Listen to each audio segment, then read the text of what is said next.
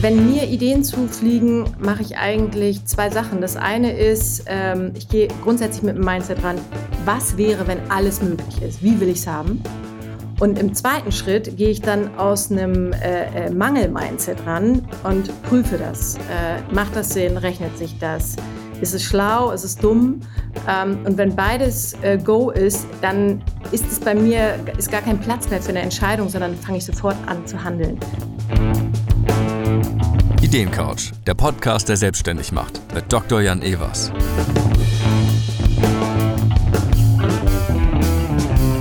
Willkommen auf der Ideencouch. Der Weg zum unternehmerischen Erfolg ist oft gepflastert mit Routinen, Denkweisen und der Fähigkeit, stets fokussiert zu bleiben. Jan hat heute Kati, Christoph und einen weiteren Jan zu Gast, um genau diesen Themen auf den Grund zu gehen. Alle drei haben ihre eigenen Morgenrituale entwickelt, die sie in Schwung bringen. Und sie wissen, wie wichtig es ist, den Lärm von außen auszublenden und Raum für die eigenen Gedanken zu schaffen. Doch so wie die meisten haben auch sie mit Höhen und Tiefen des Unternehmertums zu tun. Vom Schwanken zwischen Selbstzweifel und Übermut bis hin zu ihrem Umgang mit Fehlern, diese drei geben einen tiefen Einblick in das, was es wirklich bedeutet, als Unternehmerin zu agieren.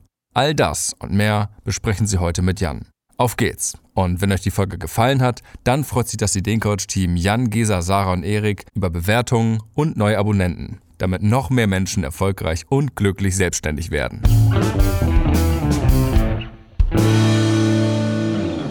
Ja, hallo, hallo Kati, hallo Christoph, hallo Jan, willkommen auf der Ideencouch. Hallo. Hallo, hallo. Dank. Schön euch hier zu haben. Ja, wir wollen mal was ganz Neues machen. Ich habe eigentlich in der Ideencouch ja immer nur einen Gesprächspartner. Heute habe ich gleich drei und ähm, wir wollen uns quasi austauschen zu dem Thema Mindset. Es gab ja schon mal neulich eine Folge dazu, die war so ein bisschen, ich sage jetzt mal eher so ein bisschen theoretisch. Wieso ist Mindset so wichtig? Ich sage mal, die Grundthese ist, äh, ganz viel von unserem UnternehmerInnen-Job können immer mehr Maschinen übernehmen, kann die KI übernehmen, können automatisch Buchhaltungsprogramme übernehmen. Aber eine Sache nicht, nämlich dass wir uns motivieren, gute Ideen zu haben, gute Ideen zu verfolgen und dass wir die Menschen, die mit uns zusammenarbeiten, egal ob jetzt als Mitarbeiter, als Kooperationspartner, als Schlüsselpartner, dass wir die bei Laune erhalten, dass wir wertvolle, nutzbringende Partnerschaften entwickeln. So. Und das ist quasi für mich so ein bisschen der Kern von Mindset. Und da möchte ich mit euch jetzt irgendwie eine Stunde drüber sprechen. Ich würde mal sagen, wir machen es so, weil das für den Hörer sonst äh, zu viel ist, dass quasi wir euch einzeln vorstellen, verbunden mit einer Frage. Vielleicht, Kathi, darf ich bei dir anfangen? Also erzähl doch mal kurz, wer du bist und was, was, was quasi du auf der Unternehmerinnenseite so machst. Und dann vielleicht darf ich dich fragen, was das Thema äh, Morgenrituale, morgens in den Tag kommt, mit dir macht. Ich teile vielleicht noch eine Sache. Also bei mir ist es das erste Thema, wo ich zusammenkam zum Thema Mindset. Das habe ich damals von Tim Ferriss in seinem Podcast gelernt, dass sehr viele der Gurus, die, sehr, die er interviewt, Morgenrituale haben, dass viele von denen morgens erstmal schlecht drauf sind. Das war wahnsinnig beruhigend für mich, weil ich irgendwie seit 20 Jahren morgens meistens schlecht drauf bin. Und äh, die ersten zehn Jahre habe ich vor allem Brand 1 gelesen morgens. Das hat eigentlich funktioniert. Aber heute mache ich mein Bett weil irgendeiner von den Podcast-Gästen von Tim Ferriss das immer macht und das hilft tatsächlich. Also man, wenn man sein Bett macht, ist man schon mal besser drauf. Dann irgendwie mache ich tatsächlich jeden Morgen ein paar Minuten Yoga. Ähm, ich gieße im Sommer meine Blumen. Ich irgendwie versuche möglichst schnell jemanden, wenn ich draußen bin, vor der Tür mit jemandem ins Gespräch zu kommen, weil das alles Elemente sind, wo ich so merke, wow, das bringt mich gut in den Tag. Und dann fahre ich mit dem Fahrrad zur Arbeit. Und ohne Fahrradfahren zur Arbeit wüsste ich nicht, wäre ich, glaube ich, ein viel schlecht gelaunterer Chef. Das ist das, was mir dann am meisten hilft. Kathi, also erzähl doch mal, wer du bist und, ähm, und was sind denn so deine Morgenrituale? Ja, also ich bin Kathi. Ich hab, betreibe seit 13 Jahren äh, eine Kita, habe jetzt die zweite eröffnet und äh, habe immer viel mit Menschen zu tun, die von mir ähm, oder die in, zu mir in einem Abhängigkeitsverhältnis stehen und die mich spiegeln den ganzen Tag. Und, ähm, und ich habe irgendwann gemerkt, je besser ich in meiner Energie bin und bei mir bin und je authentischer ich bin, je, je besser läuft mein Unternehmen und äh, mein, mein Alltag. Ähm, und dann bin ich dazu äh, übergegangen, morgens mich in eine Energie zu bringen, die mir dient. Die mir dient, die mein, den Menschen um mich herum äh, dient. Und äh, ich mache das wie folgt. Erstens stehe ich richtig früh auf, weil ich finde, das ist geschenkte Zeit. Niemand will was von mir. Ich stehe so um halb sechs, sechs auf. Ähm, mache auch Yoga gleich morgens, habe so meinen Lieblingsplatz, da setze ich mich morgens hin. Ähm, Journal auch morgens. Also ich nehme mir ein, ein, Blatt Papier und schreibe wirklich mal so auf, äh, so Ehrfurchtsmomente, wo, wo bin ich so richtig äh, ähm, dankbar für und was berührt mich, wo, was ist für mich sinnhaft so. Und das berührt mich und da fange ich sofort an zu strahlen. Und was ich auch mache morgens ist, ich ähm, strukturiere meinen Tag. Ich mache das nicht abends, ich mache das morgens. Ähm, ganz klar, ich habe einen Hauptfokus und, äh, und ich schreibe nicht auf, was meine To-Dos sind, sondern ich schreibe mir auf, und zwar drei Feelings, wie ich mich heute fühlen will. Und wie das passiert und an welcher Stelle das sein wird, das lasse ich offen, weil ich bin auch ein neugieriger Mensch und äh, das ist, darf der Tag mir dann bringen. Und ich bin sehr strukturiert morgens. Also äh, der Tag ist meistens wuselig und wir haben alle unsere Wellen zu surfen. Und äh, für mich ist, sind so ganz klare Rituale, gutes Frühstück, gute Ernährung, all das, ähm, ja, Körper und Geist irgendwie in, in, eine gute Richtung zu bringen. Super. Ja, das war damals auch die Begründung von dem, ich glaube, ein General der amerikanischen Streitkräfte im Irakkrieg, der sagte, ich mache morgens mein Bett Danach weiß ich nicht, was der Tag bringt, aber ich weiß wenigstens, ich habe mein Bett gemacht. und jetzt morgens, wenn ich mein Bett mache, denke ich auch mal an den äh, amerikanischen General im Irakkrieg und denke so, okay, mein Tag wird bestimmt positiver als seiner, aber ich mache trotzdem mein Bett. Jan, was machst du denn morgens? Brauchst du ein Morgenritual, um gut drauf zu sein? Tatsächlich ist das Erste, was ich mache, mein Bett, weil ich auch immer an diesen amerikanischen Soldaten Echt? Okay. Ja, ich weiß gar nicht, ob das ein General oder ein Admiral war, aber es gibt ein YouTube-Video, was ich mal vor Unzeiten gesehen habe und seitdem mache ich jeden Morgen als erstes, wenn ich aufstehe, mein Bett. Das ist ganz witzig. ich muss die ganze Zeit eben schon schmunzeln. Ähm, ja, also das ist äh, tatsächlich das allererste, was ich mache. Ich stehe auch äh, relativ äh, früh auf, weil es mir auch wichtig ist, jeden Tag äh, morgens gleich Sport zu machen. Ähm, das äh, gibt mir dann eben auch die Energie für den Tag und äh, das äh, mache ich jetzt seit einigen Jahren eben auch als Ausgleich, weil ich eben als Unternehmer der ich jetzt schon seit 15, 16, 17 Jahren unterwegs bin. Ich habe schon zehn Unternehmen aufgebaut, dann halt auch immer diesen Ausgleich eben dann brauche. Und ähm, für mich ist es deswegen ähm, immer so diese Frage, wie kriege ich eben diese Work-Life-Balance bei mir dann eben rein?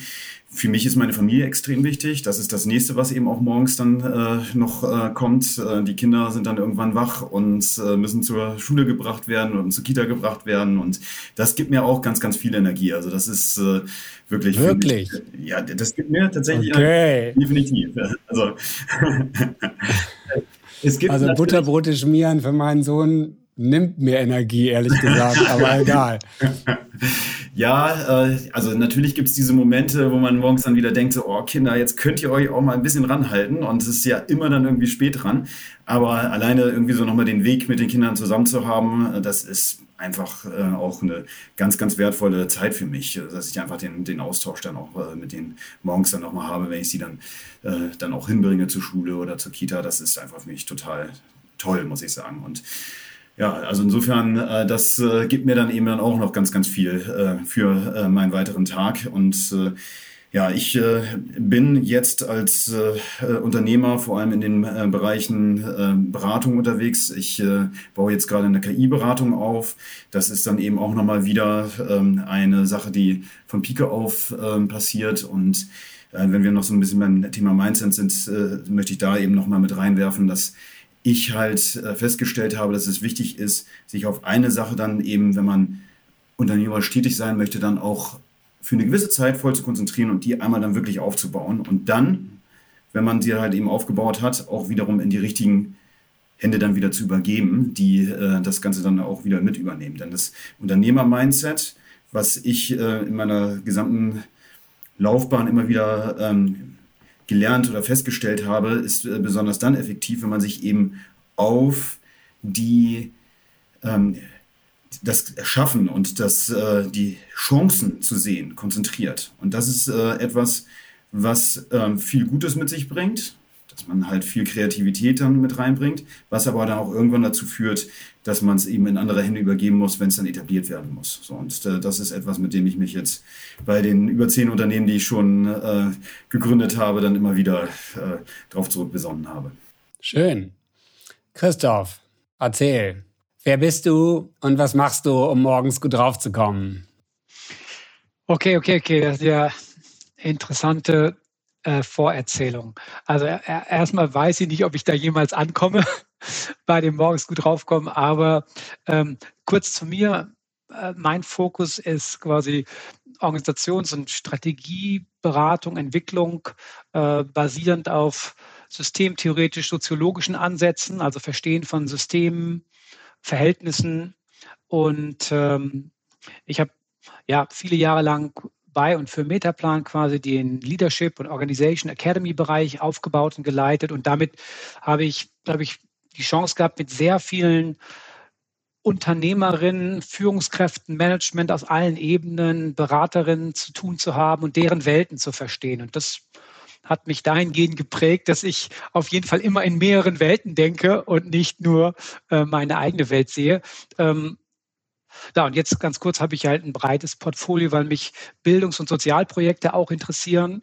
Bin ich jetzt in diesem Feld quasi selbstständig und habe ein weites Portfolio von spannenden moderativen Herausforderungen von Organisationen, aber sowohl Profit-Unternehmen als auch äh, Non-Profit und Sozialunternehmen.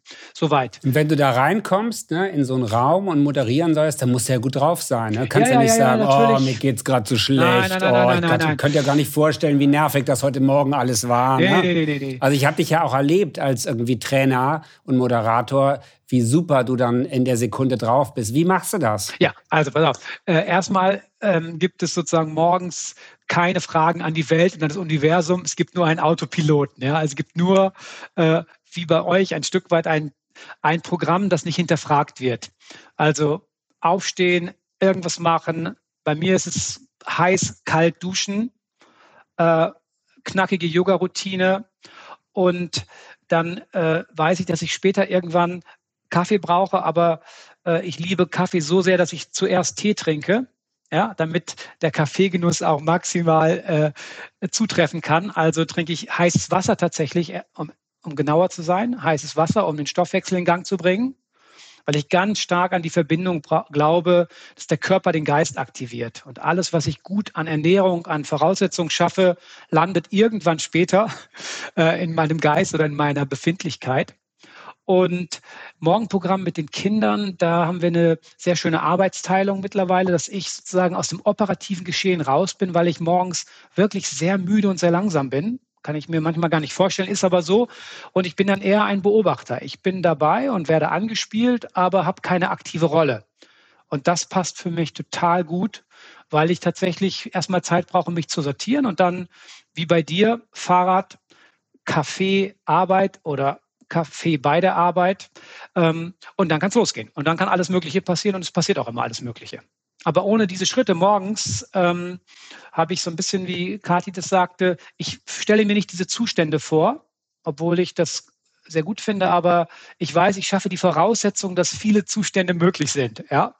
Und das, da bin ich ganz happy.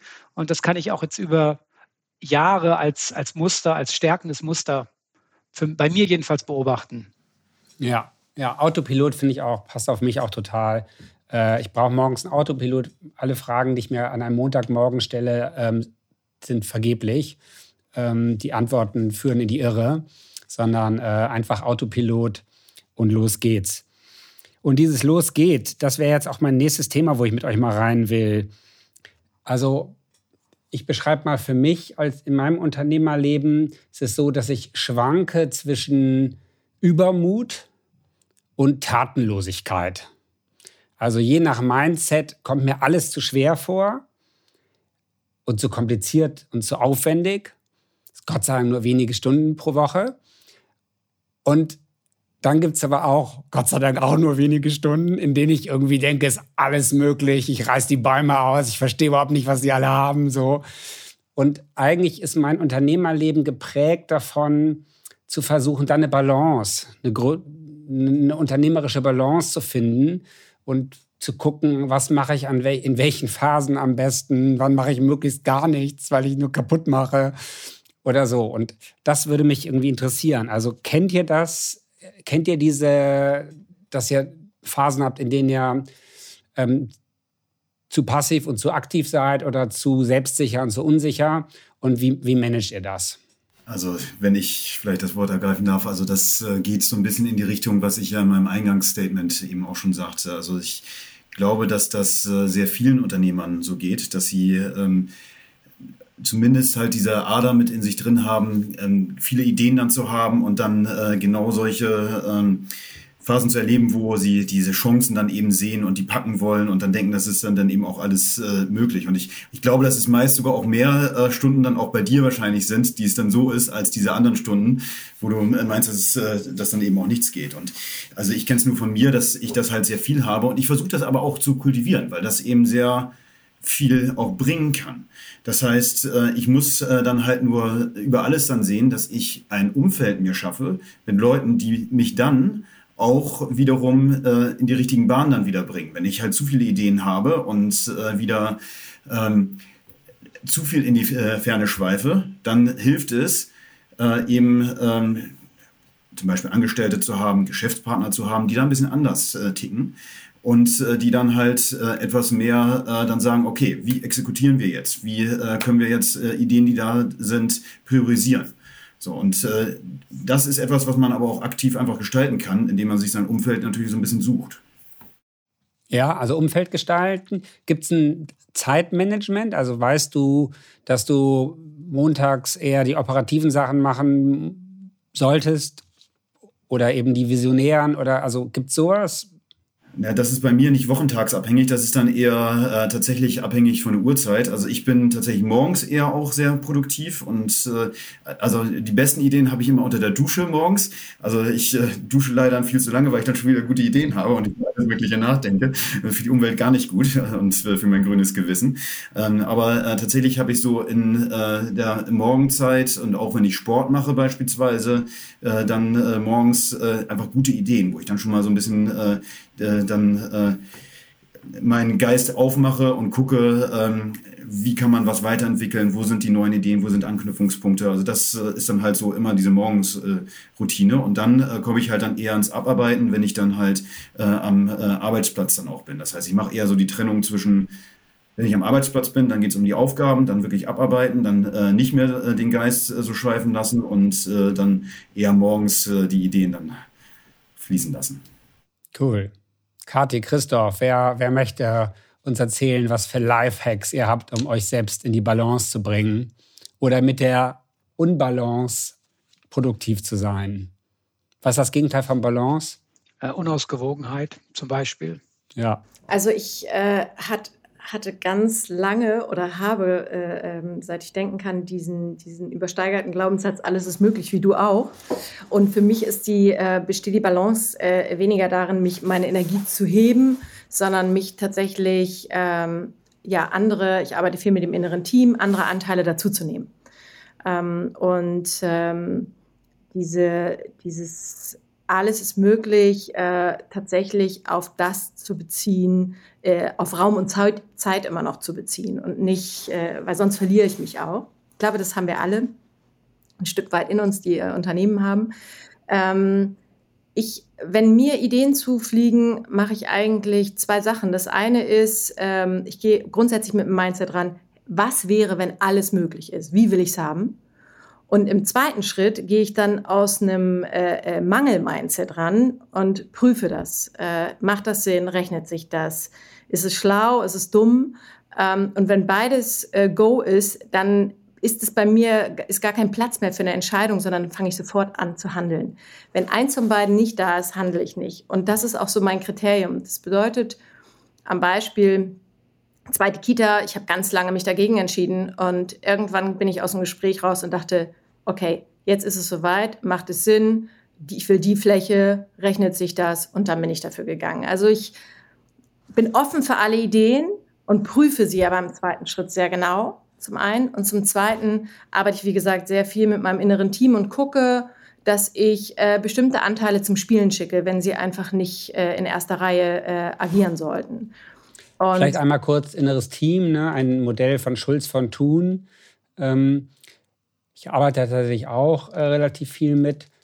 Ähm, also quasi, da geht es darum, dass man, dass jede Person mehrere Personen in sich hat, die man in eine produktive Diskussion mit sich bringen kann oder nicht, wo man überlegen kann, wen brauche ich für die Situation. Also wenn ich mich jetzt äh, wenn ich zu meinen Eltern nach Hause fahre, brauche ich ein anderes inneres Team, als wenn ich in eine harte Verhandlung mit Juristen am Tisch irgendwie gehe.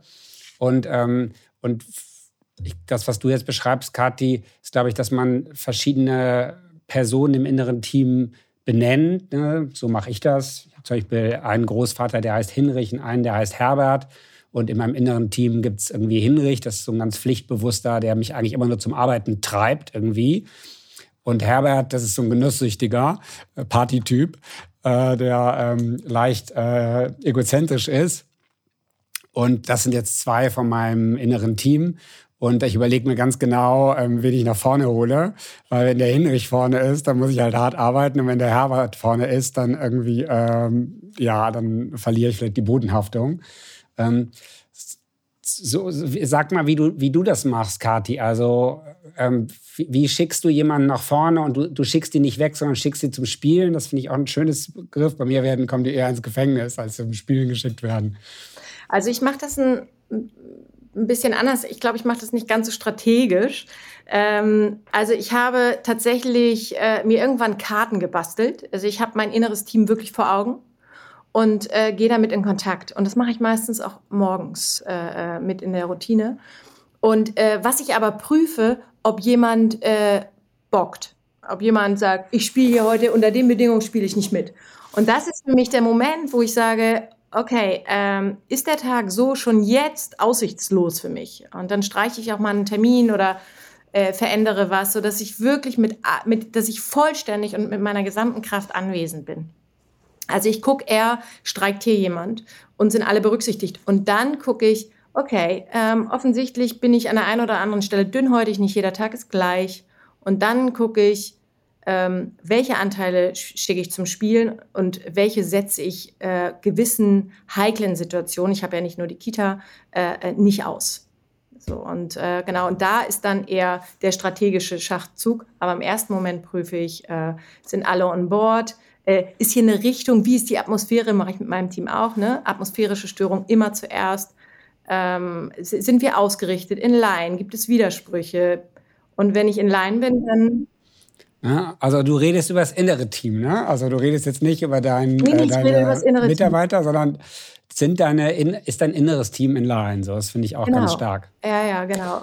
Gibt's Vielleicht da kurzer Buchtipp. Also Schulz von Thun hat ja ganz viele Sachen geschrieben. Es gibt ein ganz dünnes Buch, äh, Kommunikation für Führungskräfte, in dem er seine wichtigsten fünf, sechs, sieben Modelle so formuliert, dass wir die als Führungskräfte gut einsetzen können. Ich glaube, da ist auch inneres Team dabei äh, Rowold, äh, 9,50 Euro oder so. Es gehört zu meinem, äh, einem der zehn wichtigsten Bücher, die ich irgendwie äh, gelesen habe, die mich zum Unternehmer gemacht haben, äh, was ich euch allen total empfehlen würde.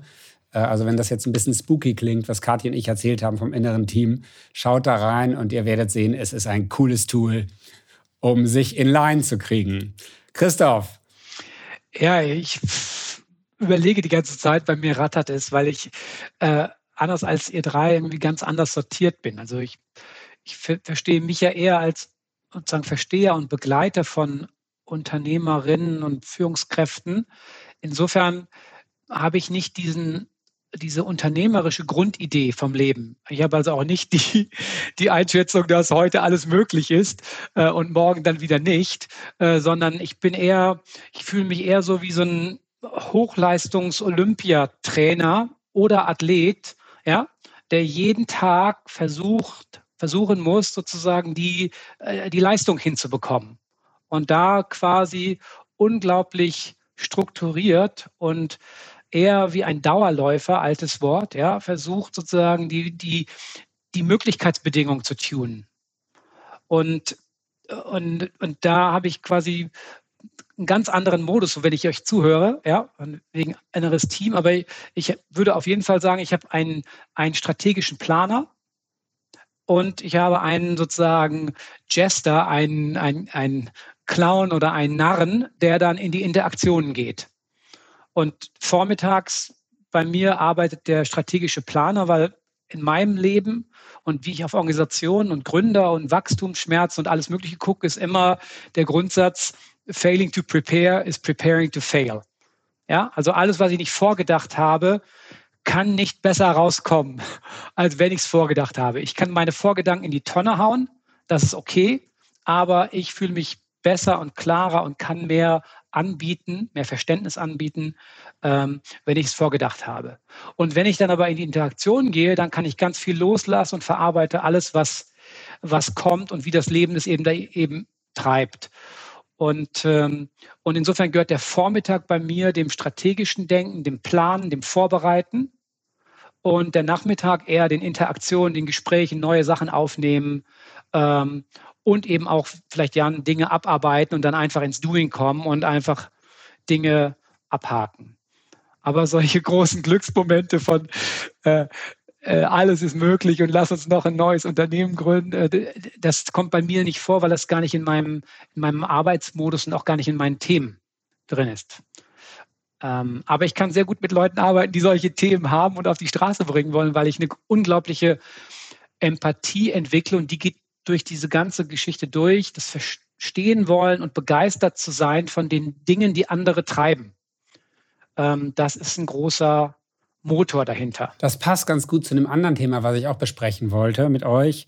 Ich nenne das mal, mach mal einfach, einfach mal machen, als eine Tugend in Grenzen.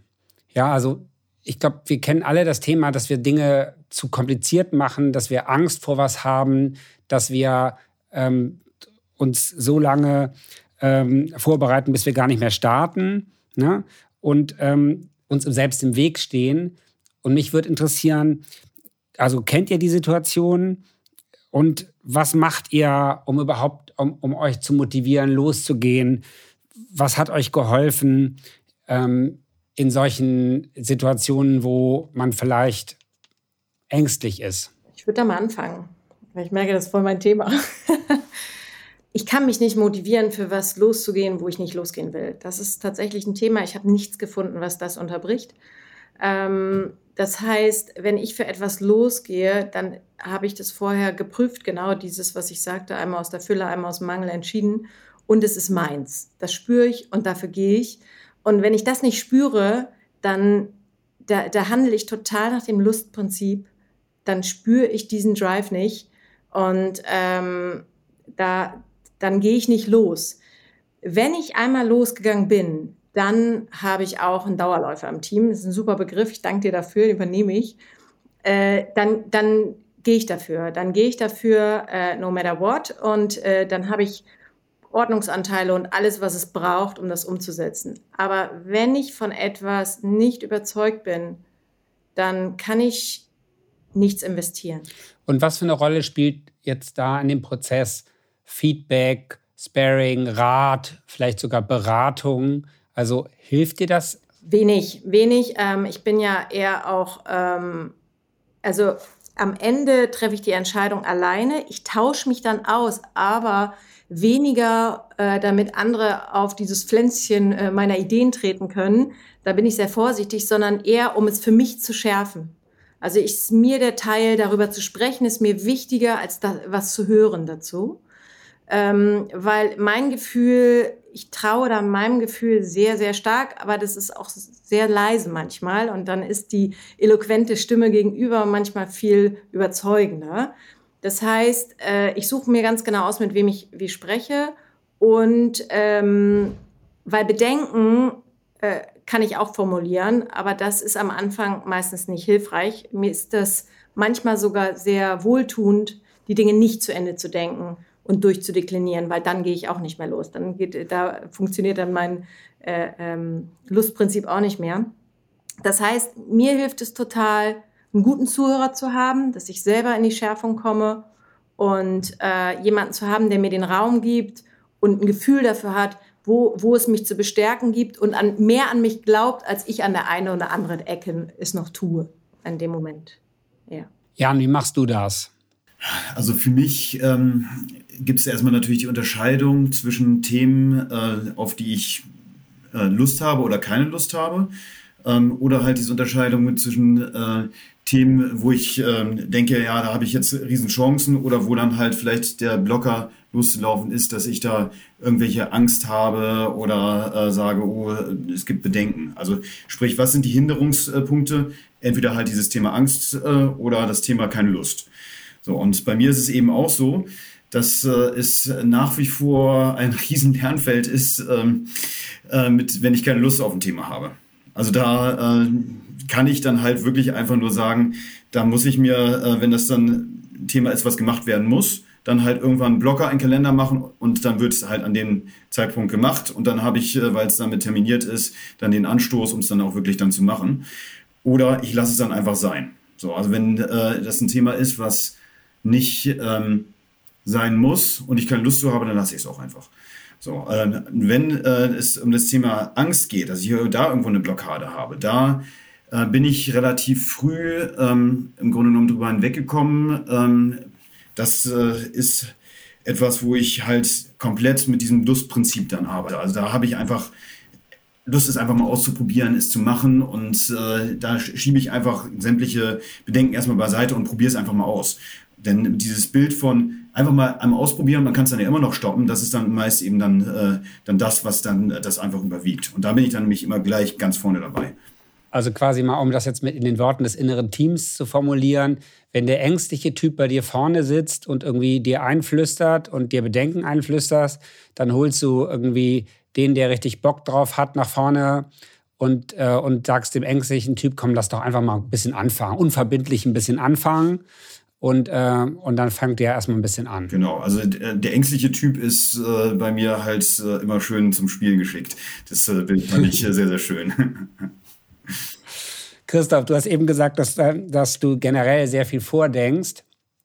Ähm, so, jetzt sind, bist du jetzt mal in einer Situation, wo du vordenkst und irgendwie aber nicht ins Handeln kommst. Was sind deine mhm. Life-Hacks, um ins Handeln zu kommen? Also was ich ganz schön finde, weil das kann man sich ja nicht immer aussuchen, die Lustthemen und die Lastthemen. Ja, das ist nun mal ungleich verteilt äh, und kein, keine, kein, kein, kein echtes Wunschkonzert.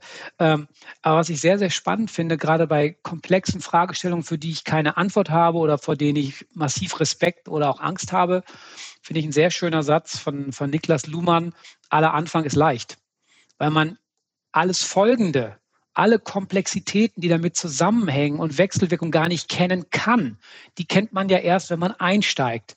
Also kann man auch loslaufen. Und dieses Loslaufen egal ob es irgendwie ein Artikel schreiben ist oder ein komplexes Organisationsdesign oder eine Idee finden, die ersten dummen Schritte, ein leeres Blatt auf den Tisch legen und den Stift dazu nehmen, ja, was auch immer, äh, schafft im Prinzip die Grundlage, dass das nächste andocken kann. Es ist jedenfalls eine empirische Beobachtung, dass sich in erste ungerichtete und gar nicht qualitativ hochwertige Schritte, die einfach nur etwas starten, im Prinzip die nächsten Schritte andocken.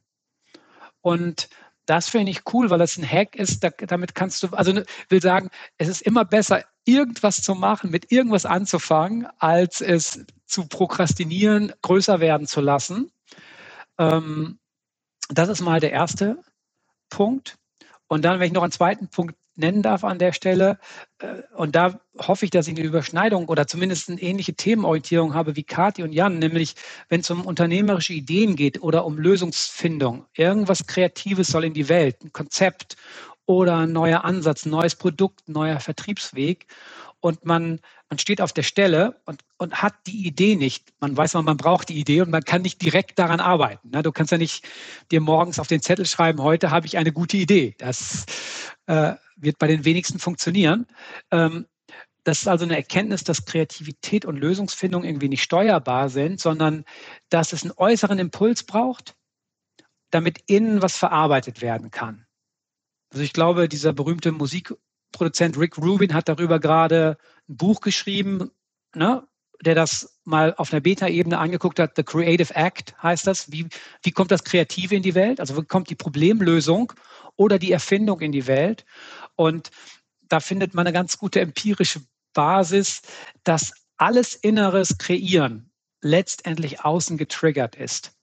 Ja, du guckst auf 700 Bilder der Moderne und schaffst dein eigenes Bild. Du guckst dir sieben Autodesigns an und schaffst dein eigenes Design. Ja, aber ohne dass du es angeguckt hast, passiert bei dir nichts. Aber was bei dir passiert, ist unik, ist einzigartig. Und deswegen ist dieses im stillen Kämmerlein tolle Ideen schmieden und immer mit sich selbst sprechen äh, weniger hilfreich, um knackige Dinge, zu, also komplexe Dinge zu knacken, als äußere Impulse reinzuholen und in irgendeine Art von Dialog, Kathi, vielleicht einen Austausch zu gehen, ein Reframing oder eine neue, eine Schärfung zu probieren. Und lustigerweise ist auch jetzt Themenwechsel künstliche Intelligenz, also das Prompting mit ChatGPT, auch so etwas wie äh, einen inneren, einen Dialog mit, mit einer anderen Instanz aufzumachen. Und das triggert Sachen, die aber nur bei dir getriggert werden. Und das finde ich äh, ziemlich faszinierend. Und darauf kann man aber auch auf eine Art und Weise bauen, ähm, dass das Wechseln der, der Inputs und das Zulassen von Inputs einfach das bringen können. Ich würde gerne dazu was sagen, weil äh, mir hat mal jemand gesagt, äh, zu viel Wissen ähm, kann, kann, Problem, kann Probleme machen. Und das hab, ist bei mir drin, wo wir gerade beim Mindset sind, weil egal was, äh, wo ich dran bin, wenn ich keine Lösung habe, dann ich versuche es immer einfach, simpel, ähm, so, so runterzubrechen, dass es immer wieder spielend leicht ist. Genauso wie das Leben auch. Ne? Alles äh, besteht aus ganz vielen kleinen Komponenten und da mache ich mich ran. Ähm, und für mich ist manchmal äh, dieses, dieser Austausch äh, und zu viel Informationen reinzulassen, da gebe ich dir vollkommen recht, ich, ich pick mir das raus, was mir dient. Und manchmal finde ich es auch, ähm, lenkt es mich auch ab. Also da, das, was ich vorhin sagte, dieses, so eine Idee in die Umsetzung zu bringen, da braucht es an, an, in erster Instanz mich, so, und, äh, und meine, mein Zutrauen in meinen Weg, also für mich, ne, in diese Einfachheit reinzukommen. Und, äh, und manchmal wird es mir mit zu vielen Informationen von außen zu komplex. Das ist banales Beispiel. Ich gehe in drei Läden in meinem Leben einkaufen. Da weiß ich, die Sachen passen zueinander. Ich muss nicht zu viele Entscheidungen treffen. Äh, da hat jemand eine Vorauswahl getroffen. Wenn ich, in, wenn ich mir auf der Welt angucke, was es alles gibt, ähm, ja, da, dann habe ich Schwierigkeiten. Äh, äh, da muss ich so viele Entscheidungen treffen und das lenkt mich ab vom Wesentlichen. Ähm, deswegen finde ich das total interessant, was du sagst. Und äh, wenn ich das bei mir überprüfe, dann gehe ich in Austausch mit Menschen, wo ich weiß, die sehen meine Richtung und die argumentieren in meine Richtung und die finden in meine Richtung Lösungen, die ich hören kann und die ich nehmen kann, die mir dienen. Ähm, aber ich öffne diesen Raum nicht, äh, ich, ich mache nicht so. Und das finde ich interessant, dass du das kannst, weil ich finde es wahnsinnig komplex. Ja. Wobei du jetzt gerade selber differenziert hast zwischen, wenn es in die Umsetzung, ins Tun gehen muss und wenn es vielleicht um einfach, woher kommt die Idee? Wie knacke ich ein, na, wie, wie, knacke ich ein Thema? Und, und ich bin voll bei dir. In der Umsetzung, da wirst du ja verrückt, wenn du dann nochmal alle Optionen und alle Meinungen und alle Stimmen hörst, im Sinne von, das ist ja wie eine Ziehharmonika, das Aufmachen und wieder Schließen. Ne? Und für mich ist Umsetzen wieder so ein Schließmodus, wo man Strukturen, Leitplanken, irgendwie eine Zielführung hinbekommt.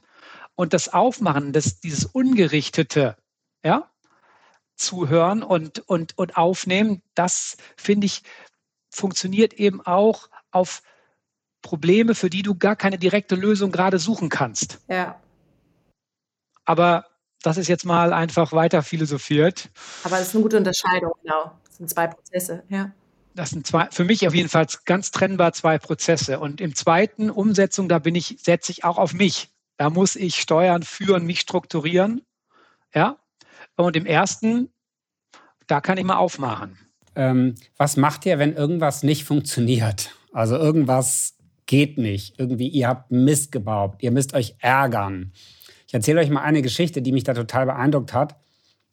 Ich war mal verabredet ähm, mit dem Chef einer großen Unternehmensberatung mit über 1000 Leuten, vor dem ich wahnsinnig Respekt hatte. Ähm, und stand dann dienstags um 14.30 Uhr äh, im Münster in seinem Büro, ähm, also unten am Empfang. Und äh, mein Telefon klingelte und er stand bei mir vorm Büro. Und äh, unsere Sekretären haben dann quasi die Handys, also haben uns dann verbunden und ich war so, ah, wie kann das nur passieren? Oh nein. Und er sagte zu mir, Herr Evers, egal, passen Sie auf, wir machen das jetzt folgendermaßen. Sie sagen jetzt irgendwie Diana, äh, dass Sie in den äh, Remote Room, das war jetzt vor sieben, acht Jahren, ja, da war Remote-Arbeit noch nicht so richtig etabliert, gehen.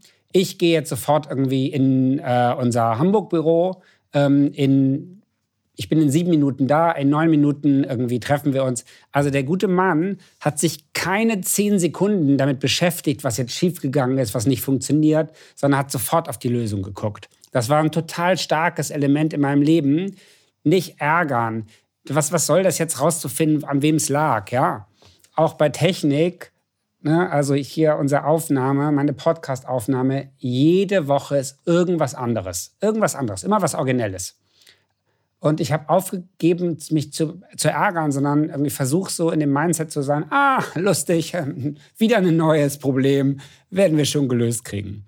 Also das Thema, es läuft was so nicht so, wie ihr wollt. Was macht ihr? Was macht ihr im Mindset?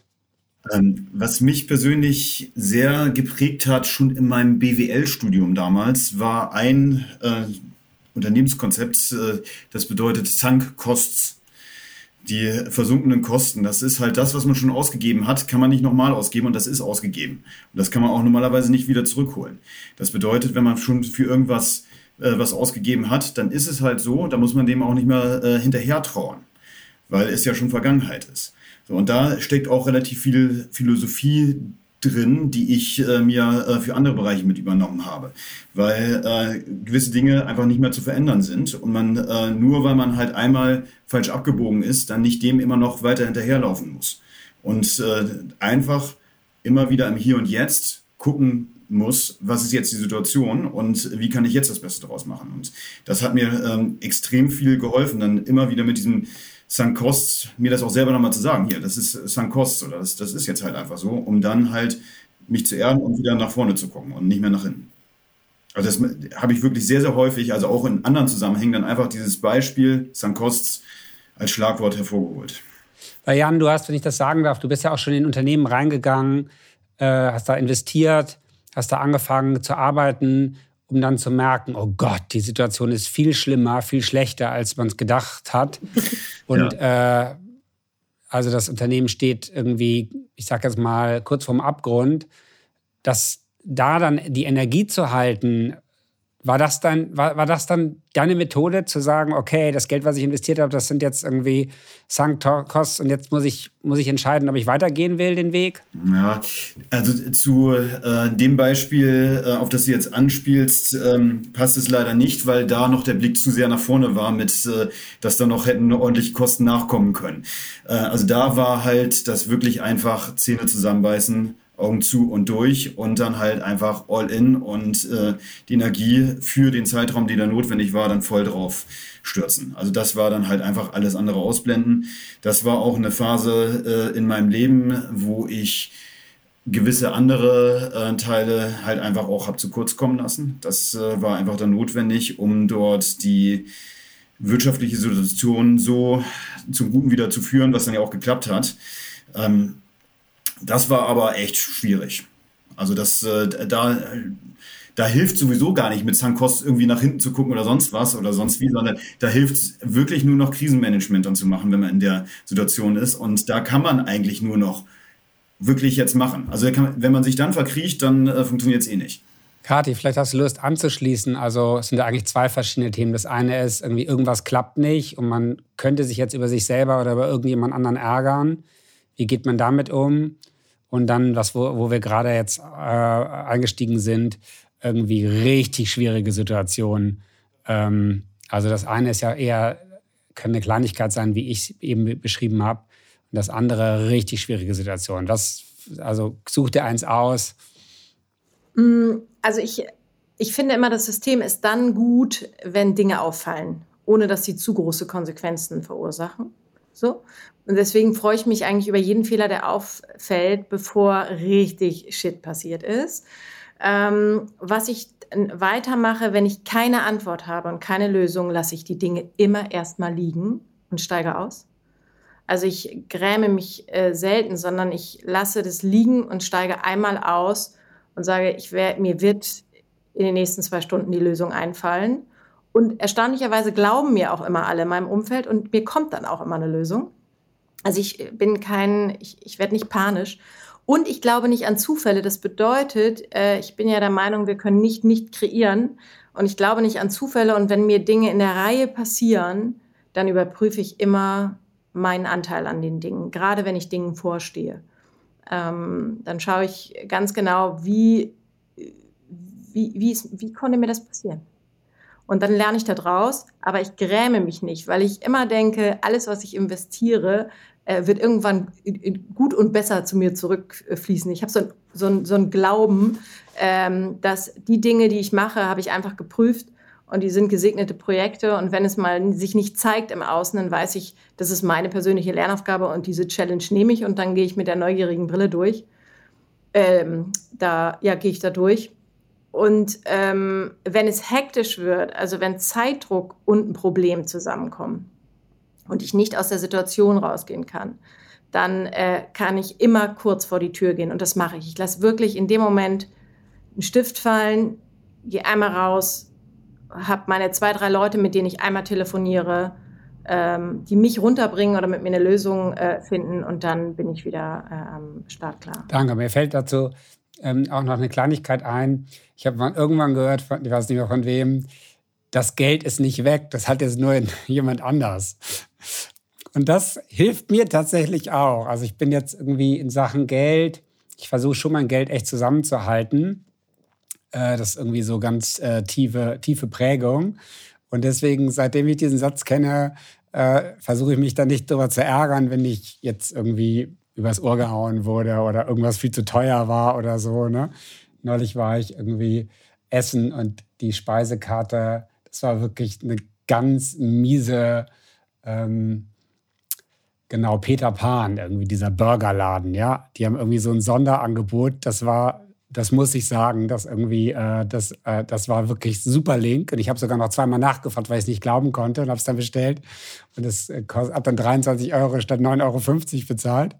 Äh, und in dem Moment habe ich auch gedacht, ich ärgere mich jetzt nicht, sondern ich sage, das Geld ist nicht weg, es hat jetzt nur jemand anders. Ähm, Christoph, ärgern, Kennst du Ärgern? Erstmal bin ich bei Dankbarkeit, nämlich äh, für Jan, der dem einem BWL-Studium eine philosophische Dimension äh, abgerungen hat. Das, da hast du mir weit voraus. Das habe ich jedenfalls damals, äh, es war der andere Jan, genau, der andere Jan. Äh, sehr schön, sehr schön.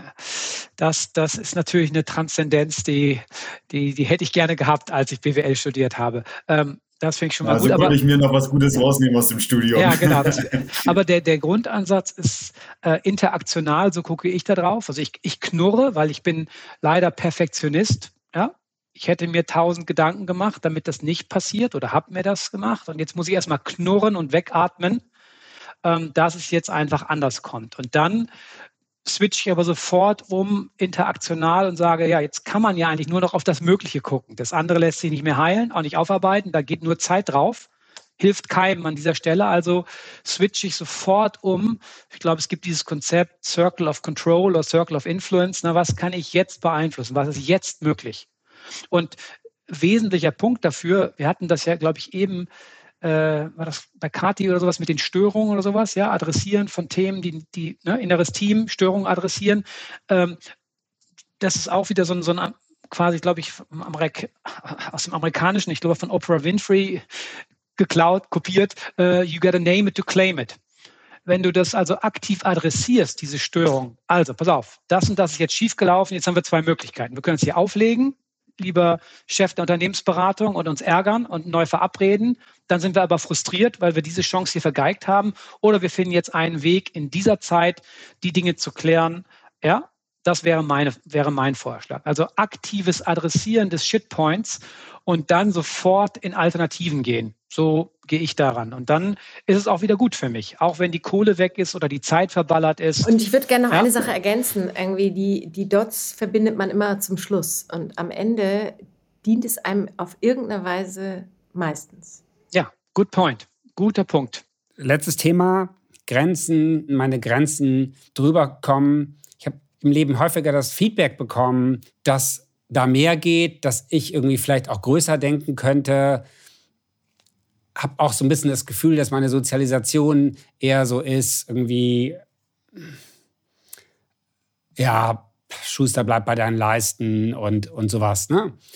Ähm, und also ich struggle eigentlich damit, äh, größer zu denken. Wie macht ihr das? Habt ihr da einen Live-Hack, wie ihr euch motivieren könnt, ähm, euch ein größeres Ziel zu nehmen, als ihr erstmal wollt?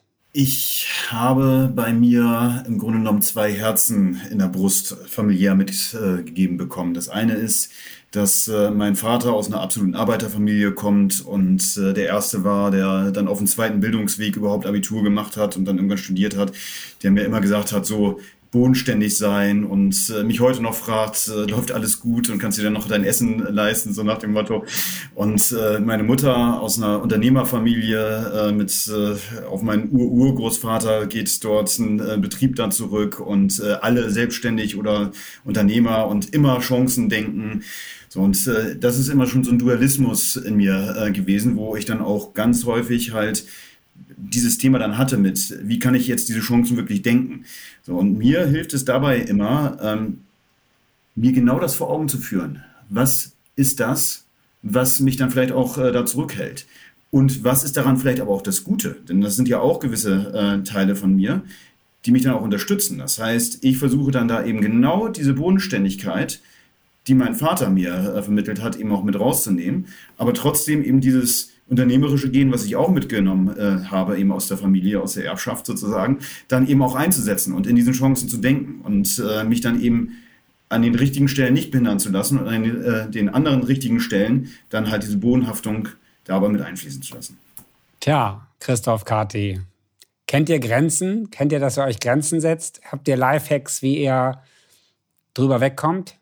Also ich gehe für etwas, wenn ich begeistert bin. So, und äh, ich glaube, ich habe diese Unterscheidung nicht. Und äh, ich habe lange gedacht, das ist eine Naivität, aber es ist es gar nicht, sondern es ist, wenn, wenn ich wirklich Lust auf etwas habe, dann äh, denke ich, dann mache ich es einfach, einfach weil und nicht um zu. Und für mich, das habe ich schon mal, glaube ich, gesagt, wenn ich Dinge um zu mache, sind sie per se für mich komplex und belastend. Und deswegen habe ich äh, einen anderen Maßstab, glaube ich, dafür. Und was mir auch auffällt, dazu die Frage gestellt hast, ähm, viele Unternehmer und Unternehmerinnen äh, gründen zu zweit oder mit mehreren. Äh, ich habe das bisher immer allein. Und einmal bin ich ja äh, anders gestartet und bin dann aber wieder allein weiter unterwegs gewesen, weil für mich ein Riesenwert ist äh, kurze Wege, wenig Abstimmung, Unabhängigkeit. Und ich hole mir dann das in, den Input, den ich brauche, aber die Entscheidung am Ende treffe ich äh, weil ich repräsentiere das Projekt. Und das, glaube ich, per se hat eine ähm, äh, Limitierung drin, was Größe angeht.